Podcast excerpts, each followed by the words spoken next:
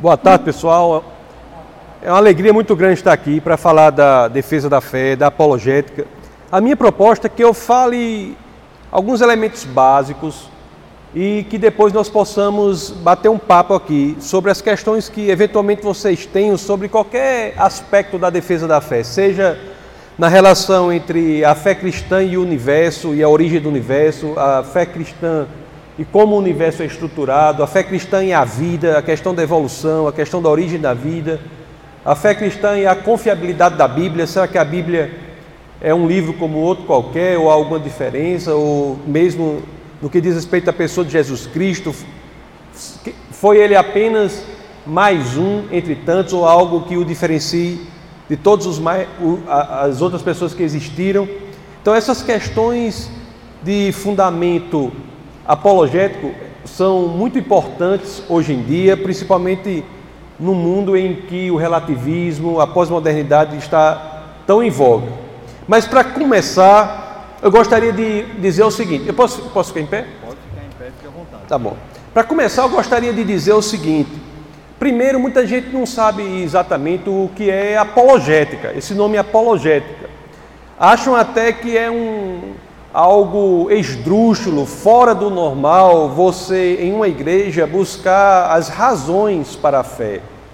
Mas é muito curioso que quando nós vamos para a própria Escritura, nós temos na Bíblia muitos momentos em que há a defesa da fé. E há, não apenas isso, há em uma passagem algo que pode ser chamado como um mandamento apologético. Na primeira carta de São Pedro, capítulo 3, é, verso 15, você tem que a escritura ela se divide em três partes. A primeira parte dessa passagem aí diz que nós devemos santificar o Senhor em nosso coração. Ele fala mais ou menos da, do mensageiro, aquele que vai passar a mensagem. Mas logo após, as Escrituras passam a falar da mensagem em si, quando diz assim, né? Não basta que santifiquemos o Senhor no nosso coração, mas deve, devemos estar preparados para apresentar a todo aquele que pedir as razões da esperança que há em nós. Nós devemos apresentar as razões da esperança que há em nós, os porquês da nossa fé, o porquê cremos, porque temos esperança. E interessante que no final dessa passagem, às vezes está até no verso 16 da, do capítulo 3 da primeira carta de Pedro, a primeira epístola de Pedro, a parte final diz, não mais fala sobre o mensageiro, nem sobre a mensagem, mas vai falar da metodologia com, com a qual essa mensagem deve ser passada. Aí as escrituras dizem, mas faça isso, faça isso com, com respeito, com moderação, com equilíbrio sabendo que mostrar as razões da sua fé não deve ser um exercício de, no diálogo com o outro, você se tornar superior ao outro. O seu objetivo não é ganhar o argumento, o seu objetivo é ganhar a vida. Então é, é uma escritura incrível que demonstra que o esforço de apresentar as razões da fé é um esforço que é direcionado a todos os cristãos. A primeira epístola de Pedro é uma carta católica, no sentido de uma carta de que é uma carta universal. É direcionada a todos os cristãos. É um mandamento bíblico que saibamos o porquê da nossa fé. Então isso é algo importantíssimo e tem nas escrituras. Quando nós lemos isso em grego, na tradução que tem aí sobre apresentar as defesas, apresentar as razões, em grego nós lemos apologia. Apologia é um termo jurídico grego, é um termo dos tribunais, é um termo, termo das cortes. Apologia. É, no direito processual brasileiro, o que é que nós temos? Quando alguém tem um problema com alguém, entra com uma petição, né? entra com ação, a juíza uma ação contra outra pessoa. Aí a outra pessoa tem que responder aquilo ponto a ponto. No direito processual brasileiro, essa resposta, em regra, se chama contestação. Você vai contestar ponto a ponto aquilo que estão dizendo de você. O curioso é que a contestação no direito processual grego se chama apologia. Então, apologia nada mais é do que você ser capaz de apresentar ponto a ponto, contra aquilo que falam do cristianismo, as respostas do porquê você crê. Então, a apologética é, portanto, o esforço direcionado a todo cristão de apresentar as razões, os motivos do porquê que seguimos Jesus de Nazaré. Por quê? Por que você é cristão? E essa é uma pergunta que tem de ser respondida. Existe um lado prático, real, que a igreja de Jesus Cristo sente. Qual é esse lado real? Nós temos que hoje, de cada quatro cristãos, em média, três abandonam o cristianismo nos últimos anos da escola ou nos primeiros anos da universidade. Nós estamos falando de 75% a 80% dos estudantes cristãos abandonam o cristianismo quando se defrontam com o desafio cético da universidade. E eles não estão devidamente preparados para apresentar respostas articuladas e inteligentes a este desafio. Então, este é um problema real. Estamos, de fato, perdendo os nossos jovens, principalmente os jovens, porque a equação que diz não duvide, apenas creia, não mais funciona. Nós temos que saber o porquê da nossa fé. O que nós temos, na realidade, é que demonstrar que, como a nossa fé é uma fé em algo que é verdadeiro, inclusive o próprio Jesus Cristo se diz ser a verdade nas, nas Escrituras. Aí eu, temos aqui um filósofo, né? Ele sabe que na filosofia um dos termos principais que são estudados se chama aletheia. Aletheia é um termo que é estudado em filosofia que é a busca da verdade. E é extremamente impressionante. Aliás, na minha conversão, eu fiquei absolutamente impressionado no processo quando eu li essa passagem, que eu via alguém que não apenas dizia qual era a verdade, ele dizia que era a própria verdade. Então isso é algo original, impressionante. João, Evangelho de São João, capítulo 14, verso 6, quando ele fala: "Eu sou o caminho, a verdade e a vida. Quando você lê isso em grego, o termo utilizado, caminho, rhodes, verdade, aletheia e vida, zoe. Mas ele fala, eu sou a verdade, eu sou aletheia. Aletheia não era um termo desconhecido dos intelectuais. Pelo contrário, aletheia era o termo sobre o qual a intelectualidade se debruçara por séculos. E aquele homem cheio diz assim: Eu sou a verdade. E se é a verdade, por que, que nós, cristãos devemos ter medo do raciocínio, da inteligência, devemos ter medo da universidade. É, existe uma falta de entendimento muito grande. É impressionante como as pessoas desconhecem a própria história da, da universidade. Se você pegar as maiores universidades do mundo, Harvard, Princeton, Yale, Cambridge, Oxford, as maiores universidades do mundo, todas foram criadas como escolas cristãs. A única grande universidade do mundo que não foi criada como escola cristã foi o MIT, mas ele, ela, ele foi criado como escola secular.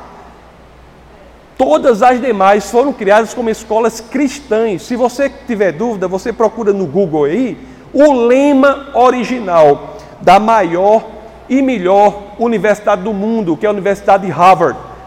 O lema original da Universidade de Harvard é Verdade para Cristo e a Igreja. Então, por que, que nós devemos ter esse pensamento? Por que, que devemos ter medo do estudo? Por que, que devemos ter medo da universidade? Os grandes cientistas e pensadores, em sua maioria, não apenas eram teístas, mas também cristãos. O maior físico que já pisou sobre a Terra, a mente dele era algo impressionante, Isaac Newton. Einstein nem se compara com Newton. O pessoal, o senso comum acha que sim, né? Mas, por exemplo, a teoria, o que Einstein faz em física, do ponto de vista matemático, ele não fez quase nada. Ele usou o que já tinha feito, usou as equações que já haviam sido feitas, é, as equações feitas por Riemann, usou uma matemática que já havia sido feita, né? É, as, as, usou principalmente as, as, quatro equações de Maxwell. Então Einstein, agora Newton não. Newton desenvolveu a física até um determinado ponto que a matemática que existia na época não dava mais suporte para a física. Então ele teve que parar o desenvolvimento da física e aí foi desenvolver a matemática.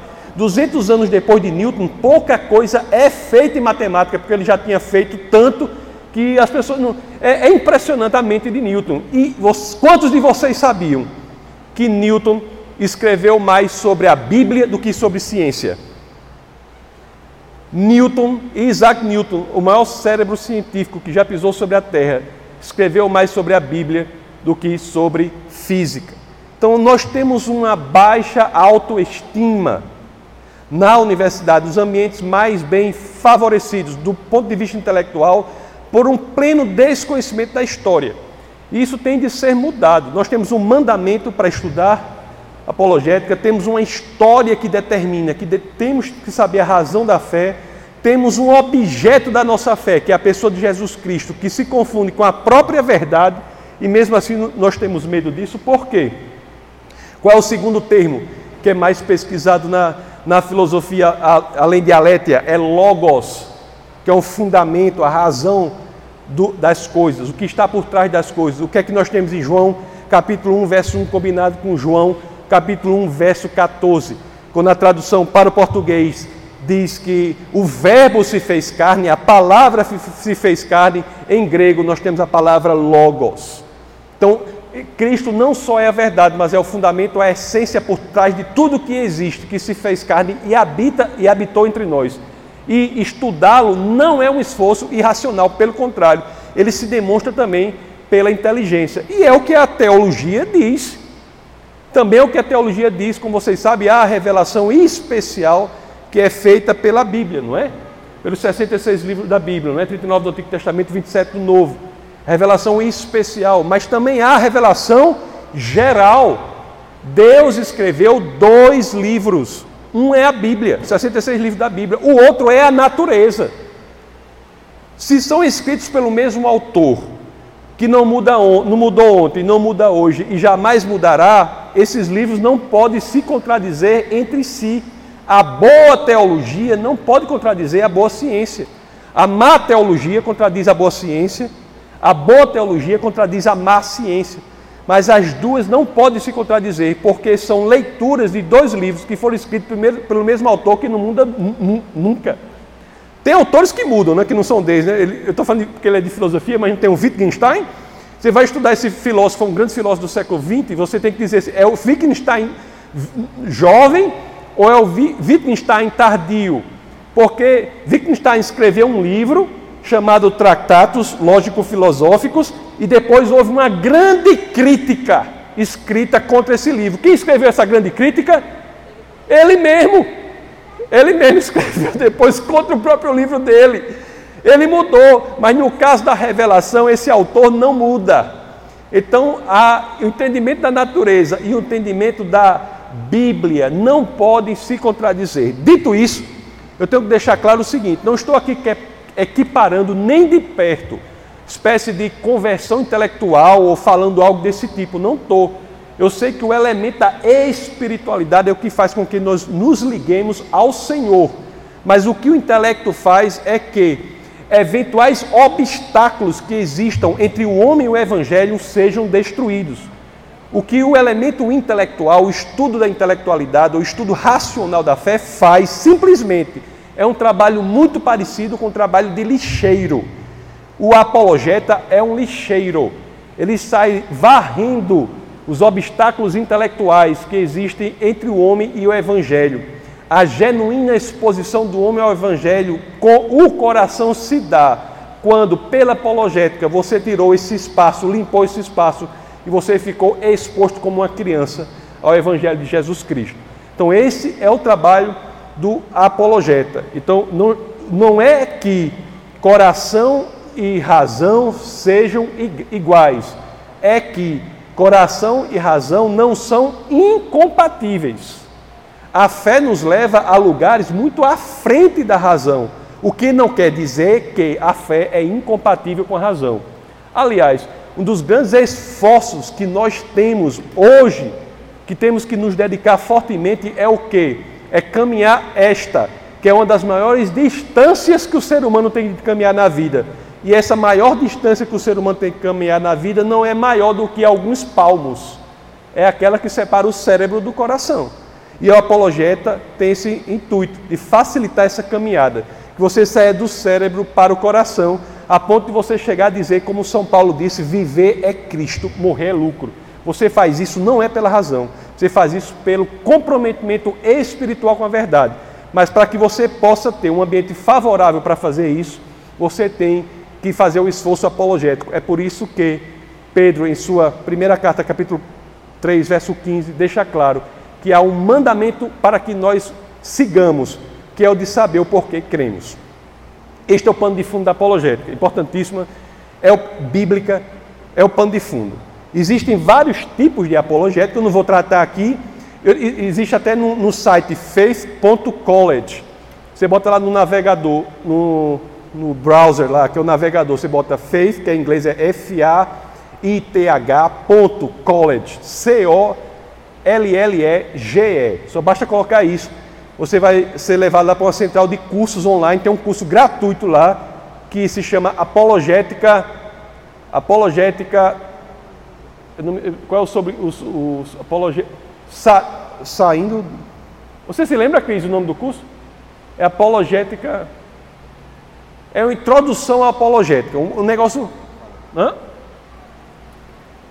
É apologética, é os primeiros passos para apologética. Só tem esse curso lá, é gratuito para você falar os tipos de apologética, as abordagens. Quem quiser fazer, fique bem à vontade. É gratuito, só é se inscrever e seguir lá.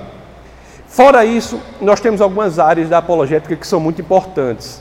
A primeira dela é a relação com o universo. Eu vou falar aqui um pouco e depois nós vamos abrir para os questionamentos. Mas o grande problema que as pessoas têm, por exemplo, é com o Big Bang, com a origem do universo. E o que é curioso aqui que nós vemos em relação a isso é que a tese que as Escrituras trazem sobre a origem do universo era uma tese absolutamente questionada, absolutamente atacada durante séculos, por pelo menos 33 séculos, desde os livros de Moisés até meados do século passado, ou se você quer falar mais de uma perspectiva intelectual, desde da Grécia clássica até o idealismo alemão, desde de, você tem uma tese que as escrituras trazem que era absolutamente atacada, que era a tese de que tudo havia sido criado a partir do nada. Essa tese de que a criação do universo se deu a partir do nada era uma tese que as escrituras traziam e eram menosprezadas, ridicularizadas por todos os intelectuais. Como é que algo pode ser criado a partir do nada. Todas as visões de criação do mundo anterior, diferentes da, da Escritura, dizia que sempre existiu algo desde sempre. Na Grécia, por exemplo, a teogonia grega, a origem do mundo na Grécia, diz que uma pessoa chamada Demiurgo moldou o universo a partir de uma matéria que existia desde sempre. Mas a Bíblia não. Logo, a primeira frase do livro de Moisés, o, o Gênesis, o, o Bereshit, se você quiser, é, traz uma, um verbo. Assim, no princípio, Deus criou os céus e a terra. Esse verbo criar, quando você lê em hebraico, é bará.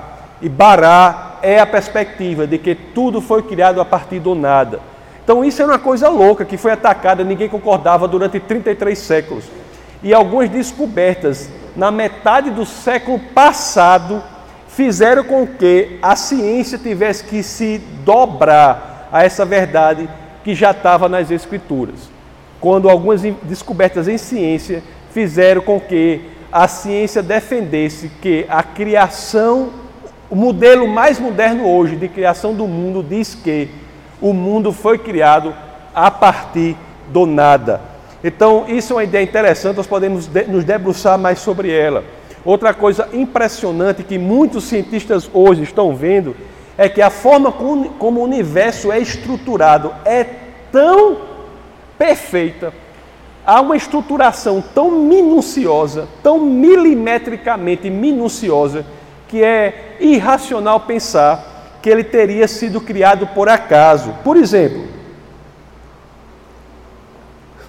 existem 122 características conhecidas que têm de ser milimetricamente sintonizadas para que a vida exista na Terra. Se alguma dessas características for mudada, é como se você tivesse um painel com 122 botões que você tem que colocar milimetricamente naquela posição. Se você alterar qualquer um desses botões, a vida não é possível. Conhecidos, não, não, esse rol aí não é definitivo não, não é exaustivo não. Pode ser que existam outras condições, mas há 122 condições conhecidas para que a vida seja possível. Transparência atmosférica, quantidade de oxigênio no ar, gravitação tanto na origem do universo como hoje. E tudo isso tem que ser milimetricamente sintonizado, essas constantes, para que a vida exista na Terra.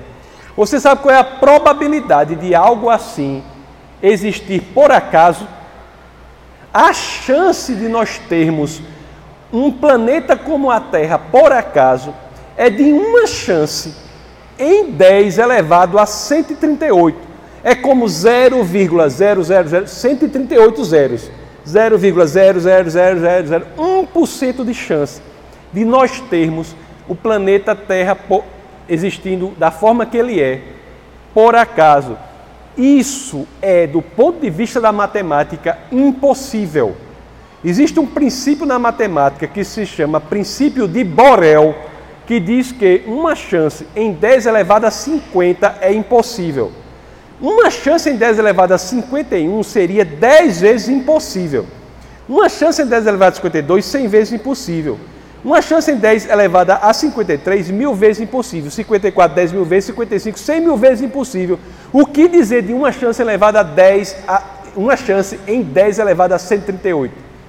Então, nós entendermos, do ponto de vista unicamente da ciência, que a, a realidade possa ter existido ou exista da forma que é, por acaso, é, no mínimo, uma posição esdrúxula. É preciso ter muito mais fé para crer nisso do que para crer no cristianismo. Então, nós temos que a sintonia do universo também é um elemento indicador que tem de haver uma inteligência por trás. Aí o curioso qual é, meus queridos? Quando nós unimos essas duas coisas, a perspectiva de que tudo foi criado a partir do nada quer dizer que tudo mesmo foi criado a partir do nada. A cosmologia moderna, a teoria mais bem sucedida de origem do universo, que é o Big Bang, diz que, diz o que? Diz que a matéria, o espaço, o tempo, as próprias leis da natureza foram criados com o universo. A teoria hoje é de que não havia matéria, não havia espaço, não havia tempo, não havia nem leis da natureza antes da criação do universo. E quando nós vemos a maneira como o universo é sintonizado, nós concluímos que também, além disso tudo, para sintonizar, sintonizar esse universo, a causa tinha que ser extremamente inteligente. Porque não é fácil você sintonizar 122 elementos de forma milimétrica para que a vida exista.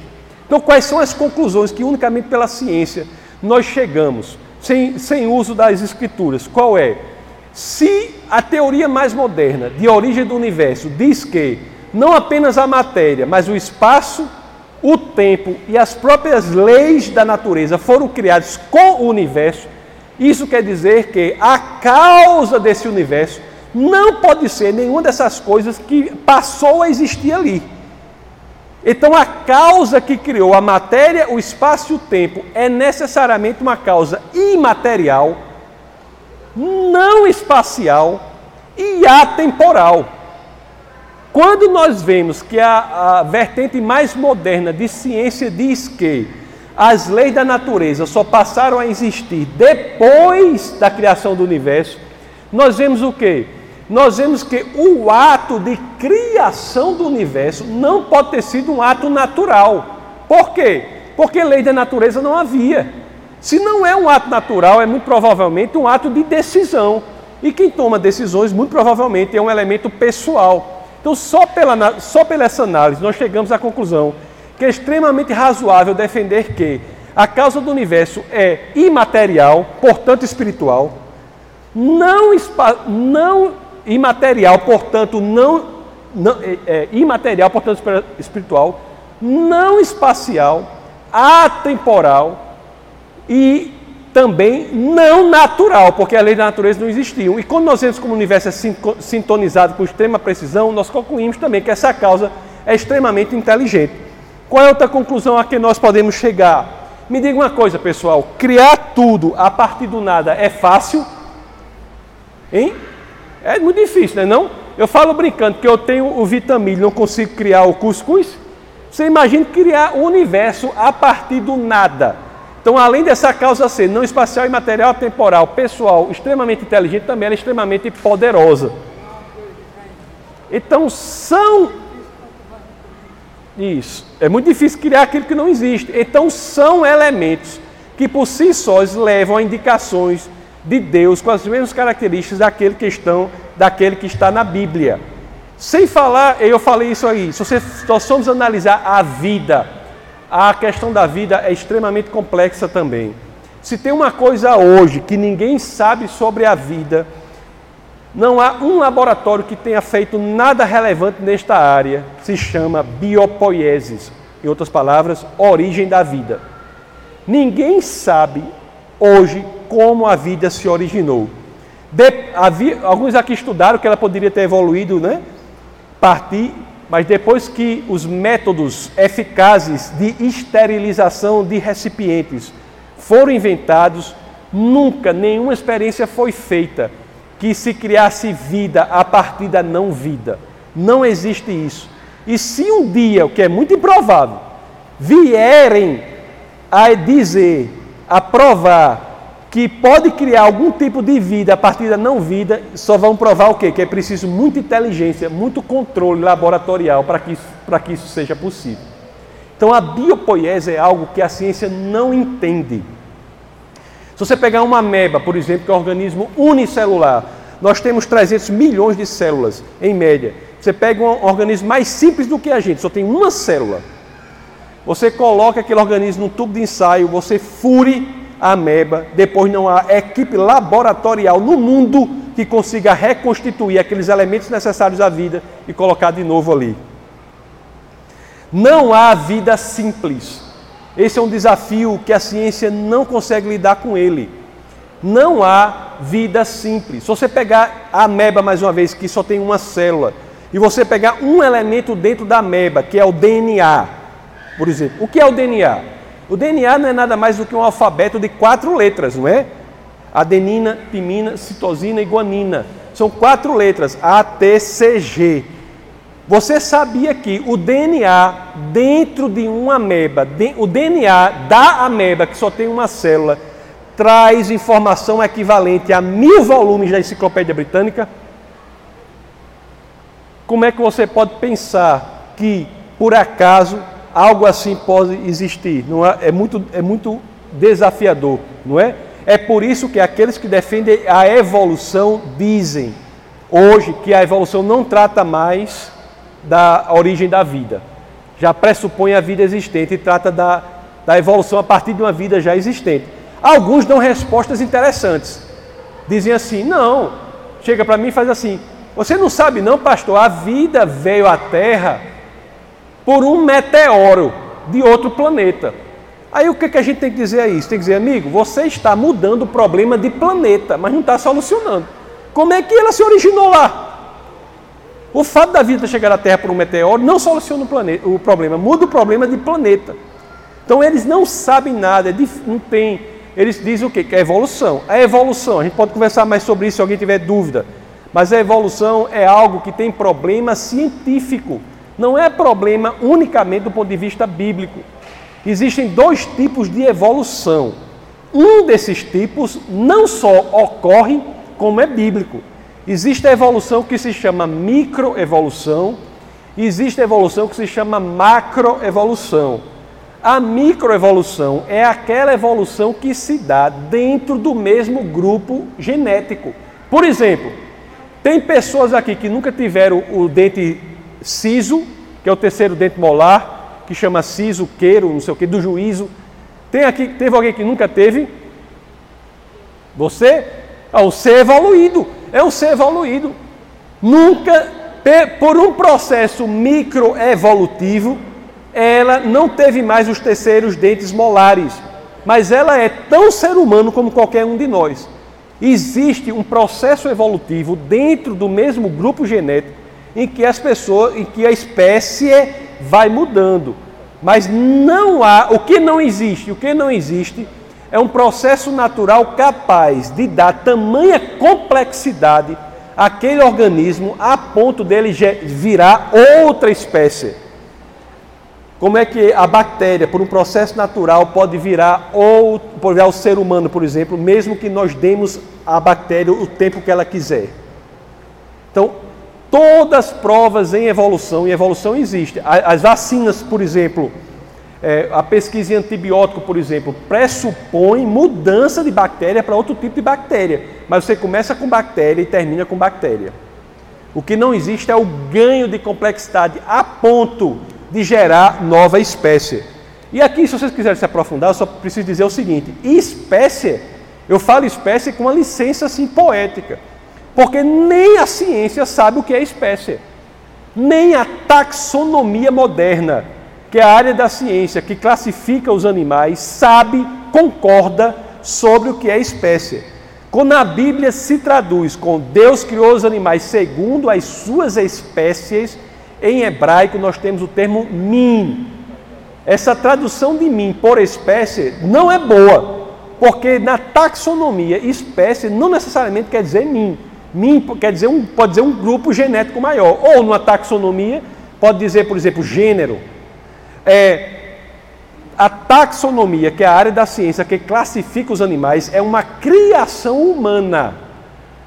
Os animais não nascem classificados, não. O esforço intelectual faz com que você divida aqueles animais em grupos segundo critérios que você propõe arbitrariamente. Então, isso é importante saber. A Bíblia diz que Deus criou os animais segundo os seus min. Min pode ser algo mais amplo que espécie. Mas o que não existe é o que? Uma ideia de que um processo unicamente natural, de seleção natural, mas mutação aleatória, é capaz de gerar animais com complexidade tão grande a ponto de você sair de, uma, de um elemento unicelular como é a beba, que já é em si muito complexo, até uma, um elemento como o ser humano, que é de uma complexidade inenarrável, indizível, impressionante.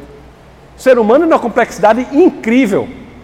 Você tem uma, o DNA de uma célula humana, você tem 5 milhões de páginas de informação. 5 milhões de páginas de informação dá 25 mil livros de 200 páginas. É uma biblioteca impressionante em uma das 300 milhões de células do ser humano. Isso não existe. E, e, por vários motivos, aí eu posso conversar mais nas perguntas, motivos do porquê a evolução não é possível do ponto de vista científico. Há vários. A ausência de fósseis de transição, é, a evolução é, a, é ela fere de morte uma das leis que é, talvez seja a mais importante lei da ciência, que se chama a segunda lei da termodinâmica, que é a ideia de que as coisas tendem naturalmente a um processo de desorganização, a entropia. As coisas tendem a se desorganizarem. Como é que naturalmente você teria ganho de organização a ponto de gerar tamanha complexidade? Existem muitos argumentos. Existe um livro escrito por um ateu que eu fiquei muito impressionado com o argumento dele contra a evolução. Esse cara é até advogado também da da Nova York Universidade, da Universidade de Nova York, New York University, chama é, Universidade de Nova York. O nome dele é Thomas Nagel. Ele, é, ele não é cristão nem é teísta. Ele escreveu um livro chamado Mind and Cosmos, Mente e Cosmos, que ele diz assim: nem que a gente dê tudo o que os evolucionistas pedem, sem problema. Você pode dar 13,7 bilhões de anos para o universo, pode dar 4,5 para a vida, bilhões de anos, 6,5 bilhões de anos para a Terra, não tem problema. Você pode colocar na equação a mutação aleatória, a seleção natural, tudo que eles estão pedindo, você diga assim, está é, aí, eu aceito. Mas ele disse, nem que você faça isso. Quando você coloca isso na equação, você nem de perto chega a quantidade de diversidade de vida que nós vemos na Terra. A evolução, embora seja a teoria mais bem sucedida do ponto de vista ateísta, para explicar o fenômeno da diversidade, do ponto de vista ateísta, ela não é suficiente para explicar o mundo, ela é falha, porque nem de perto ela chega à quantidade de diversidade que nós vemos na vida. Eu, quando, more, quando estudei na Inglaterra, tinha um, um colega lá da área de biologia. Aí ele chegava para mim e dizia assim: Eu quero ir para o Brasil. Eu quero ir para o Brasil. Eu dizia, por quê? Porque em uma árvore do Brasil eu vejo mais diversidade de vida do que às vezes num parque aqui todinho, na Inglaterra. Uma árvore da floresta amazônica, você pode encontrar maior diversidade de vida lá, de insetos, de lava, de não sei o quê, do que num um parque todinho lá da, do, do, da, da, do Reino Unido.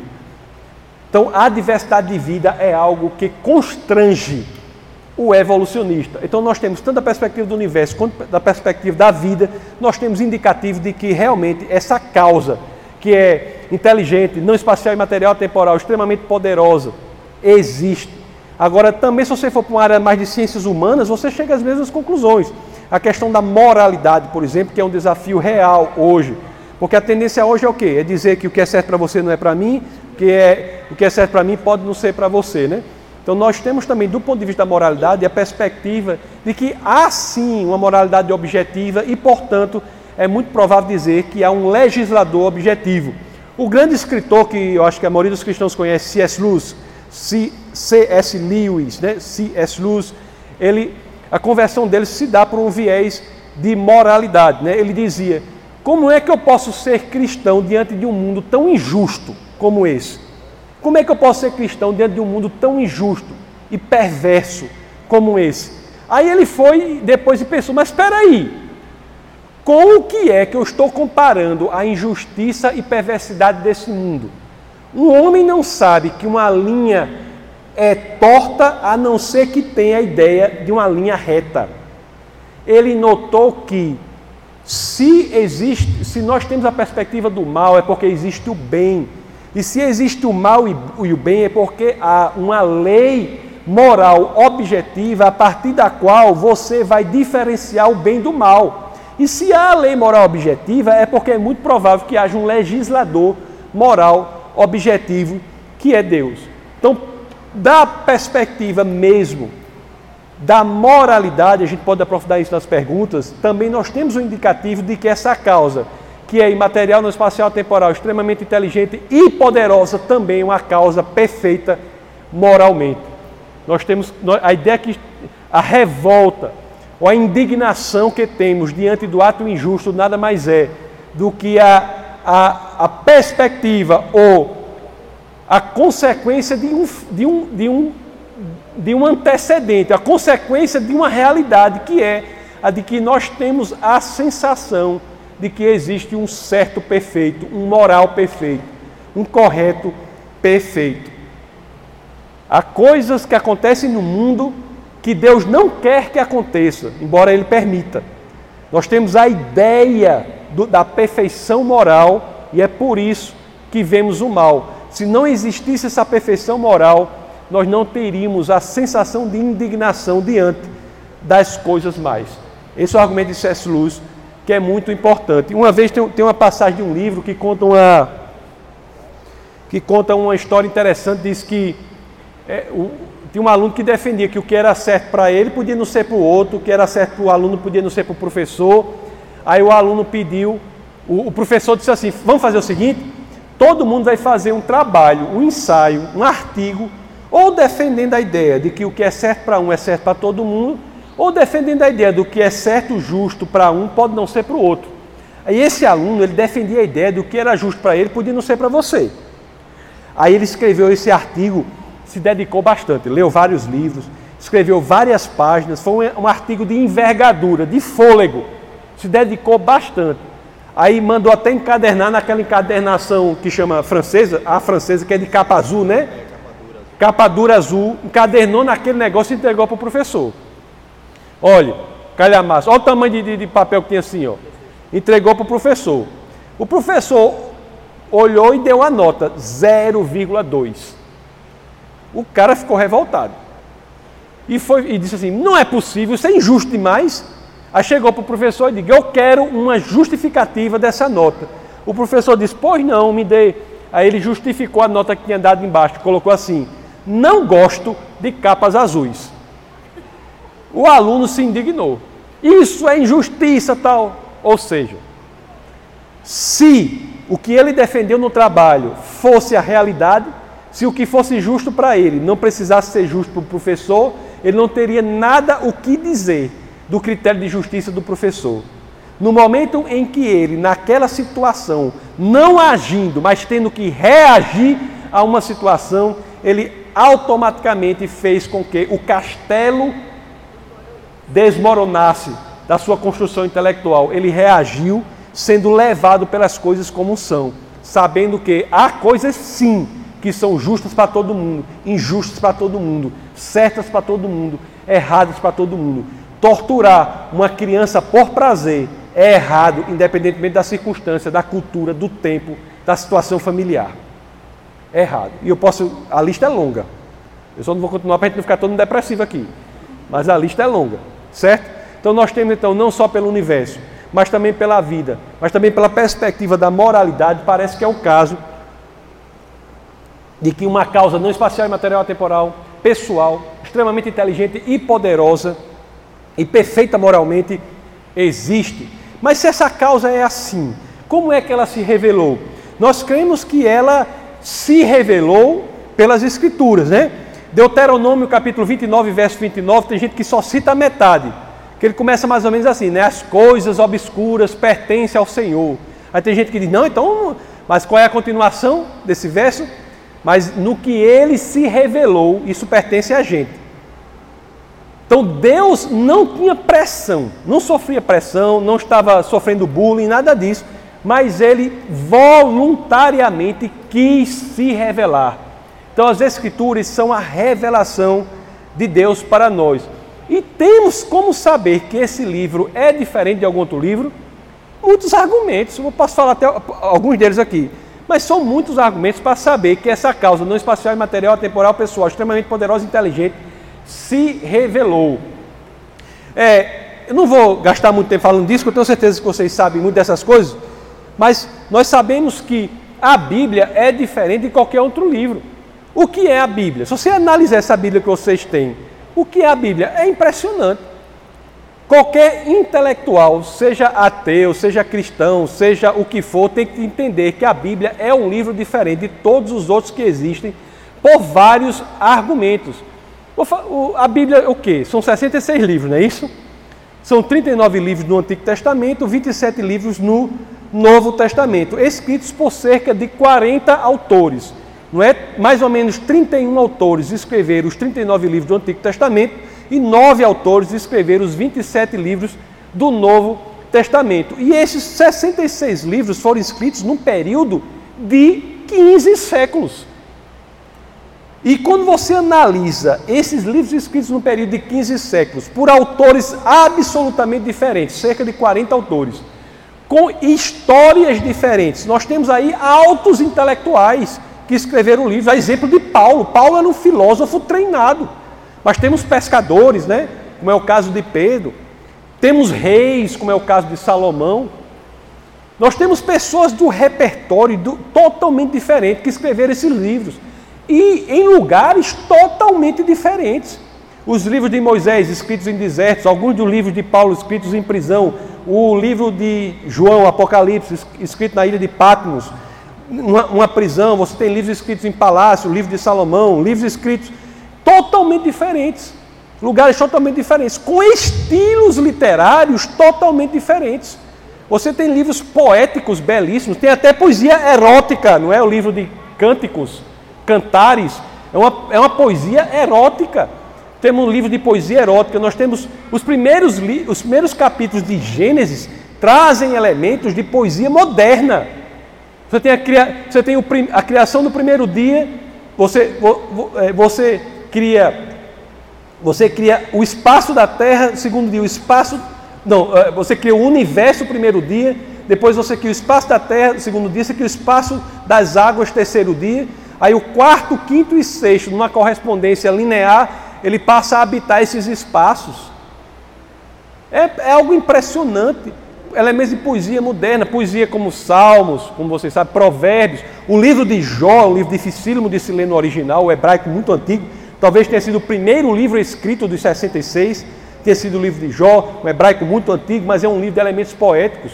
Você tem, você tem biografias Mateus, Marcos, Lucas e João são biografias de Jesus de Nazaré.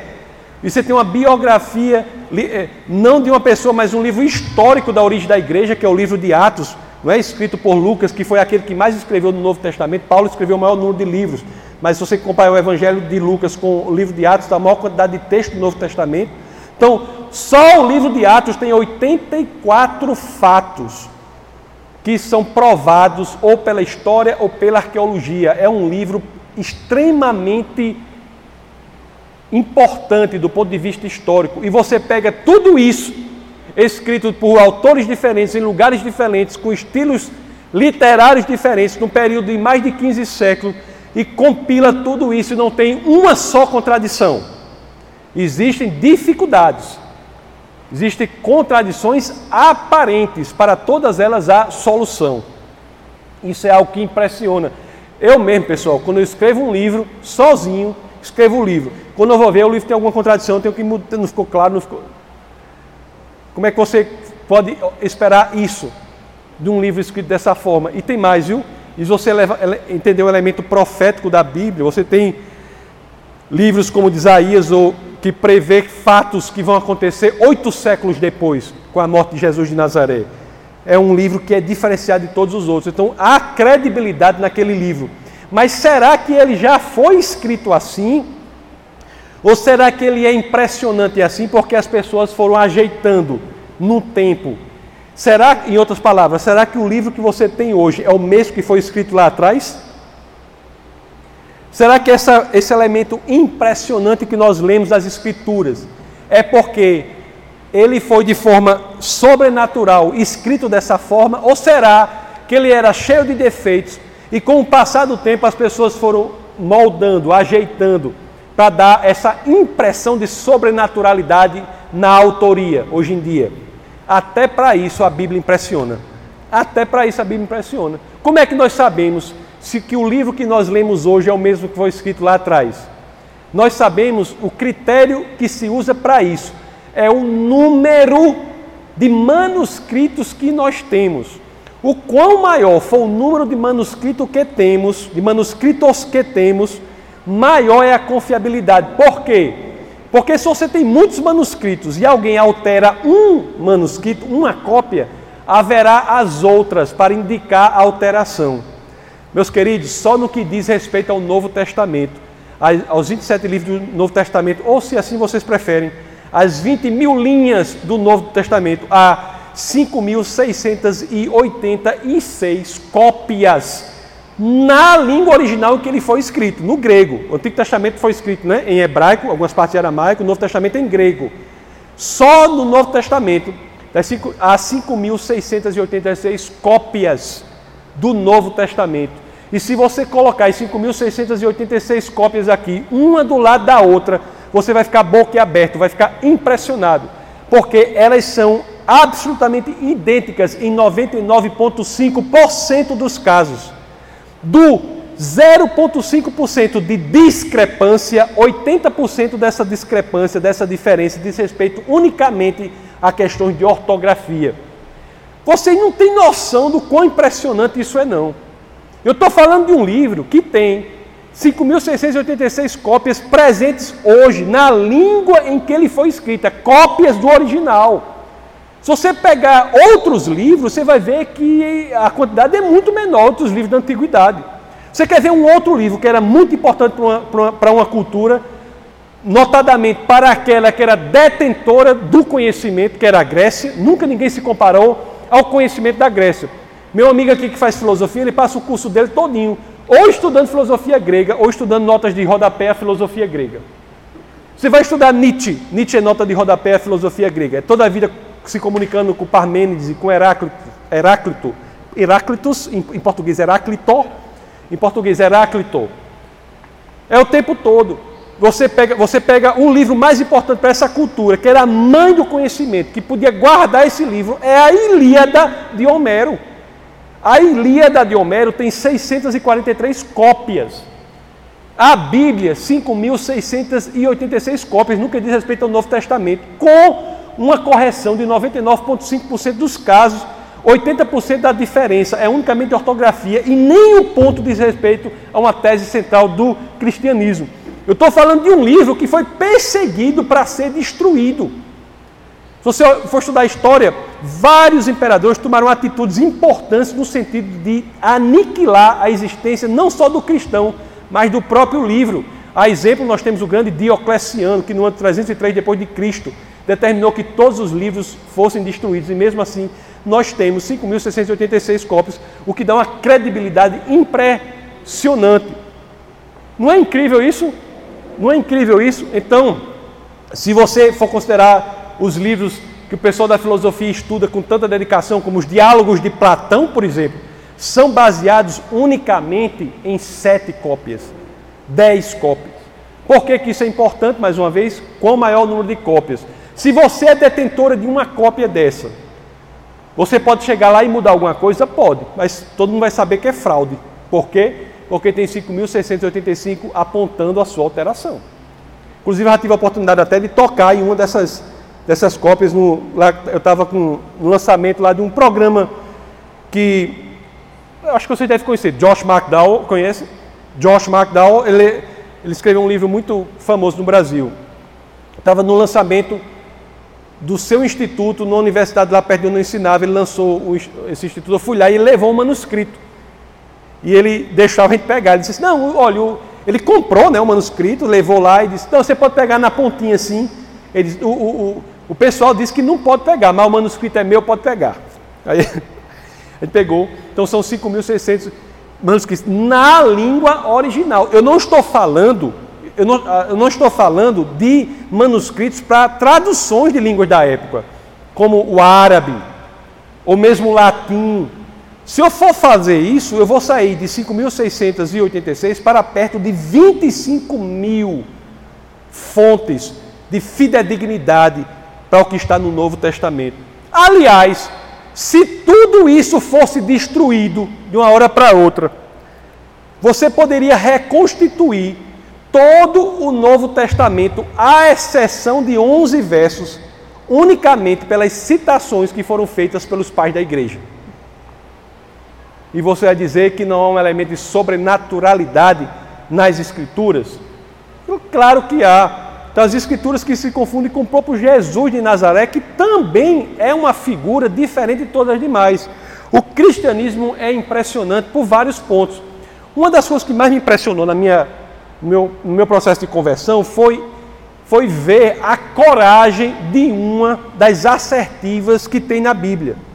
A Bíblia tem uma assertiva que não se compara nem de perto com nenhum outro livro já escrito na humanidade no que diz respeito ao pensamento religioso. Eu falo da primeira carta aos Coríntios, capítulo 15, verso 14, quando Paulo diz que se Cristo não ressuscitou, é vã a nossa fé. O fundamento de veracidade, de existência do cristianismo é a ressurreição física de um homem, ou seja, é um fato susceptível a ser investigado historicamente pela inteligência. Você pode investigar os argumentos para se aquele homem ressuscitou ou não. E se a conclusão for de que é mais razoável dizer que ele não ressuscitou, todo o cristianismo é balela. Olha a coragem de um homem como esse dizer isso aí. E você e muitos estudos, né, demonstram que a hipótese mais provável de longe é que de fato Jesus de Nazaré ressuscitou. Existem estudiosos que se dedicam que dedicaram a vida unicamente sobre esse ponto. Aliás, é o ponto principal para o crítico do cristianismo atacar. Porque se você quiser destruir com o cristianismo, o próprio cristianismo dá o alvo principal. Ó, oh, meu amigo, se você conseguir demonstrar que é mais razoável dizer que Cristo não ressuscitou, com base em 1 Carta aos Coríntios, capítulo 15, verso 14, é vã a minha fé, é vã a minha pregação. Por que, que não consegue? Porque as provas são ao contrário. Pensadores se dedicaram a vida para isso, entre os quais eu aconselho, quem quiser se aprofundar sobre isso, uma pessoa que é nota 10, chama Gary Habermas. Não confundir com o famoso, famoso filósofo Jürgen Habermas. É Gary Habermas. Ele dedicou a vida ao estudo da ressurreição. Uma pessoa, gente boa ele, assim, um cara, uma pessoa muito boa, dedicou a vida ao estudo da ressurreição de Cristo. Há inúmeros argumentos que eu posso também, se quiser aprofundar, eu posso falar sobre vocês. Argumentos tanto do ponto de vista da análise textual, por exemplo, quando você vai ver quem são as primeiras testemunhas deste, que é o fundamento principal do cristianismo. Quem são? Mulheres. Isso é importante até para a questão, né? O pessoal diz que, que o cristianismo não valoriza a mulher, né? A mulher simplesmente é aquela que é a primeira responsável por levar as boas novas. Cristo ressuscitou. É uma mulher. E você olhe que na sociedade judaica, o testemunho de uma mulher valia tanto quanto, tanto quanto o testemunho dessa garrafa aqui d'água, não valia nada. E você vê, você vê que se os escritores fossem colocar uma mentira se, a, se o livro fosse um livro de ficção, jamais haveria colocado que mulheres seriam as primeiras testemunhas. Porque até hoje, na sociedade judaica, o testemunho de mulher vale muito pouco. No judaísmo ortodoxo. Aliás, é o cristianismo que eleva a condição da mulher.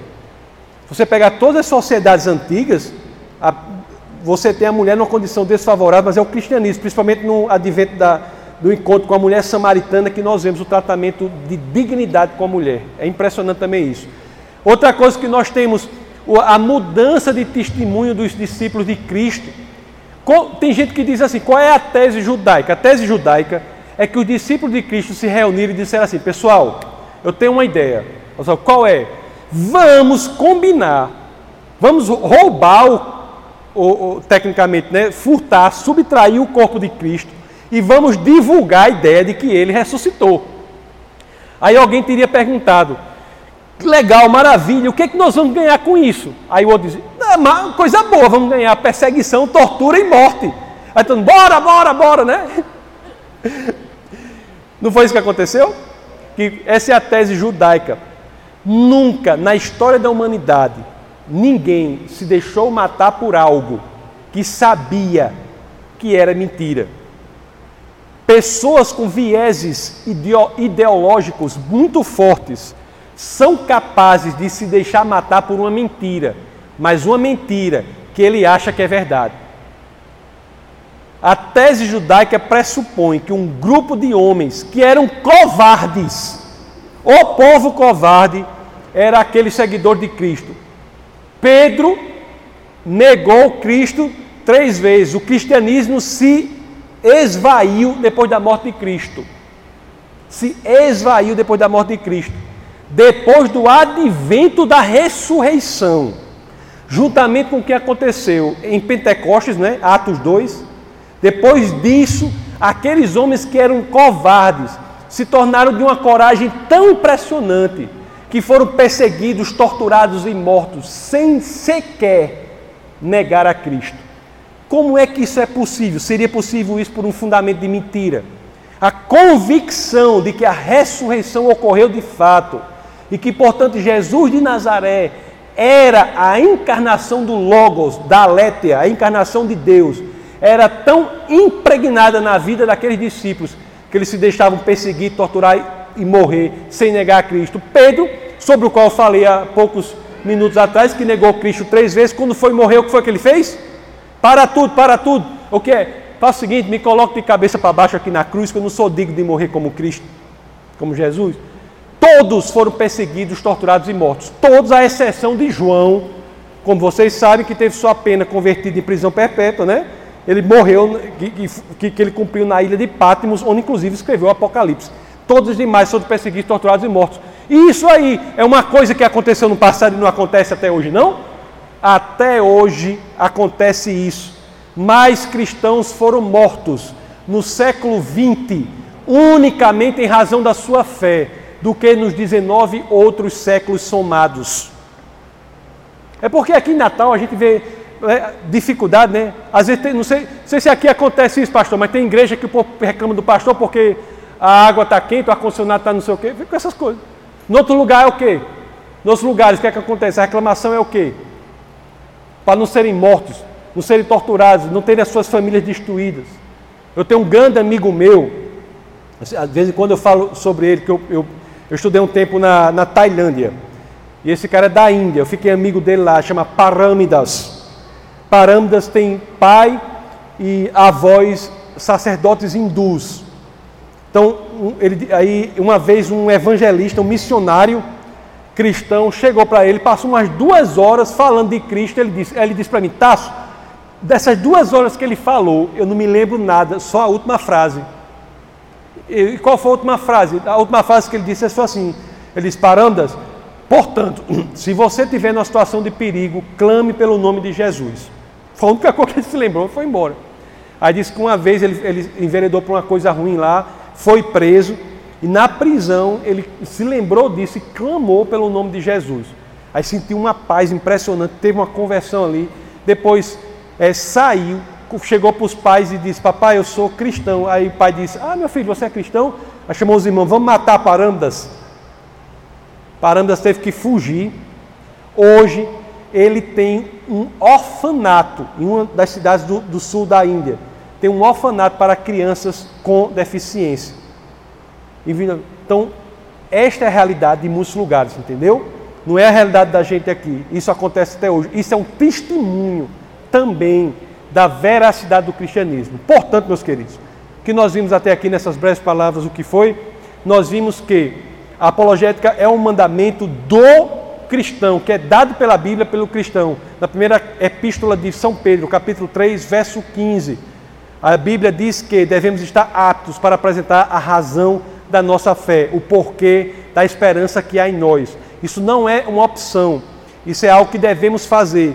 Nós devemos estar preparados intelectualmente para quando eventuais ventos da incredulidade baterem a nossa porta, nós estarmos firmes de que o nosso comprometimento com o cristianismo não é um comprometimento do tipo que alguns fazem com o time A ou B de futebol. É um comprometimento com algo que é a expressão máxima da verdade. O próprio C.S. Lewis já disse que ou o cristianismo é a coisa mais importante da sua vida, ou, ou, ou aceite logo que ele é de nenhuma importância. O que você não pode é achar que ele é mais ou menos importante. Não existe isso. Ou é a expressão da verdade, seu comprometimento é total, ou então abandone isso. Você não é cristão.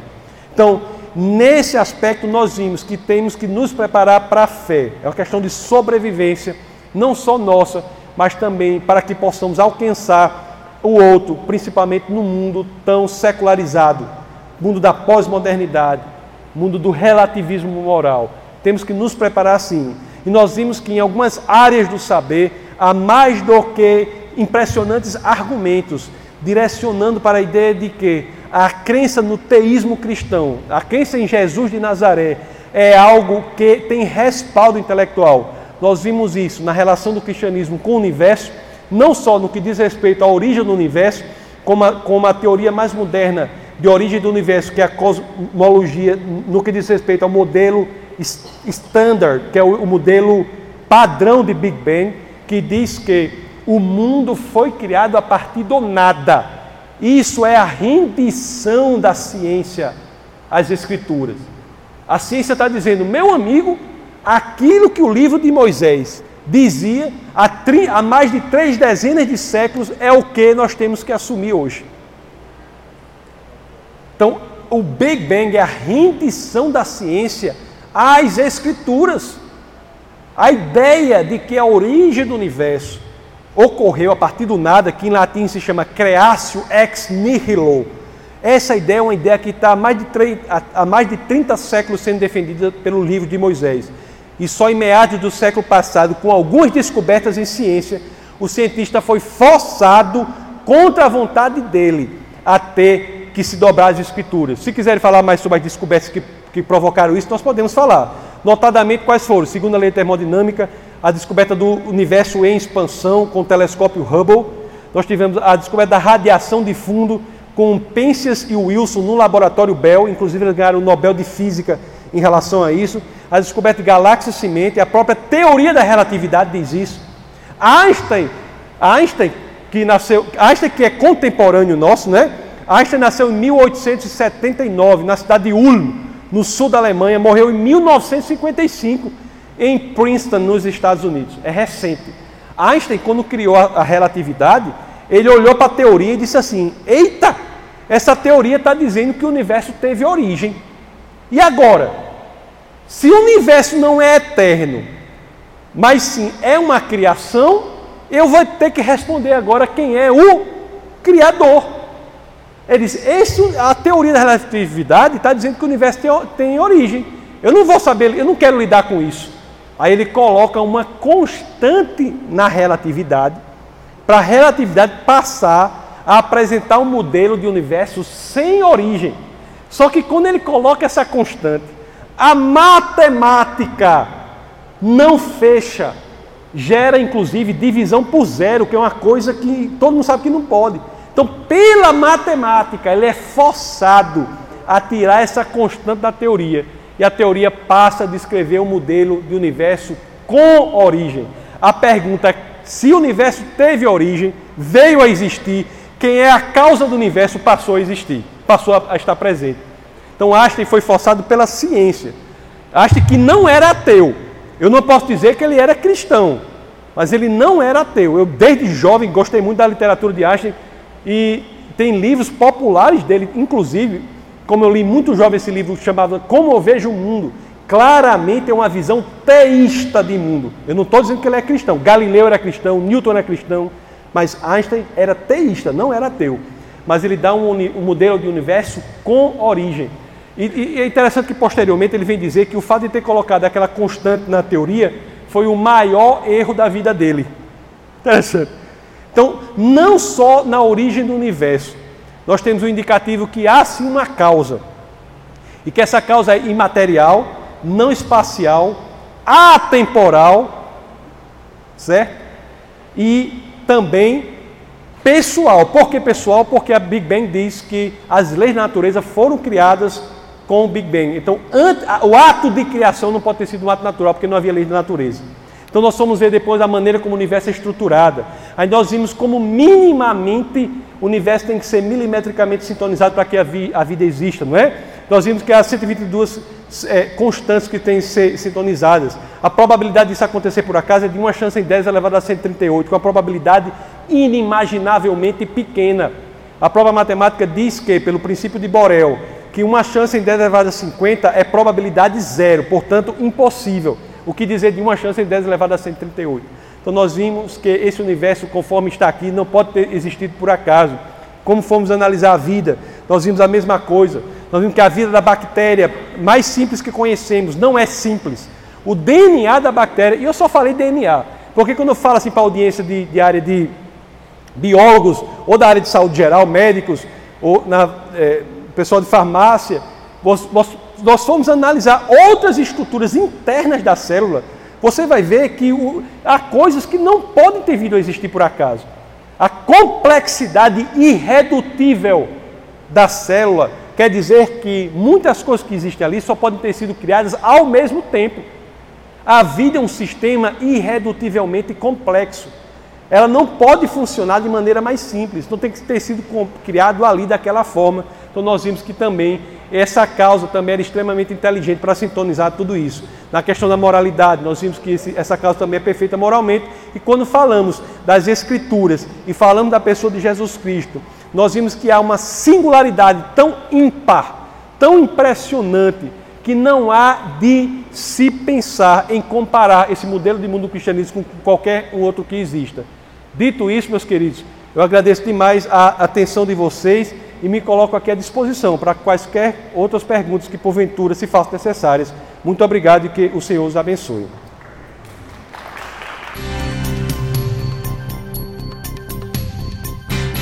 Essa foi uma produção do Ministério Internacional Defesa da Fé, um ministério comprometido em amar as pessoas, abraçar a verdade e glorificar a Deus. Para saber mais sobre o que fazemos, acesse defesadafé.org.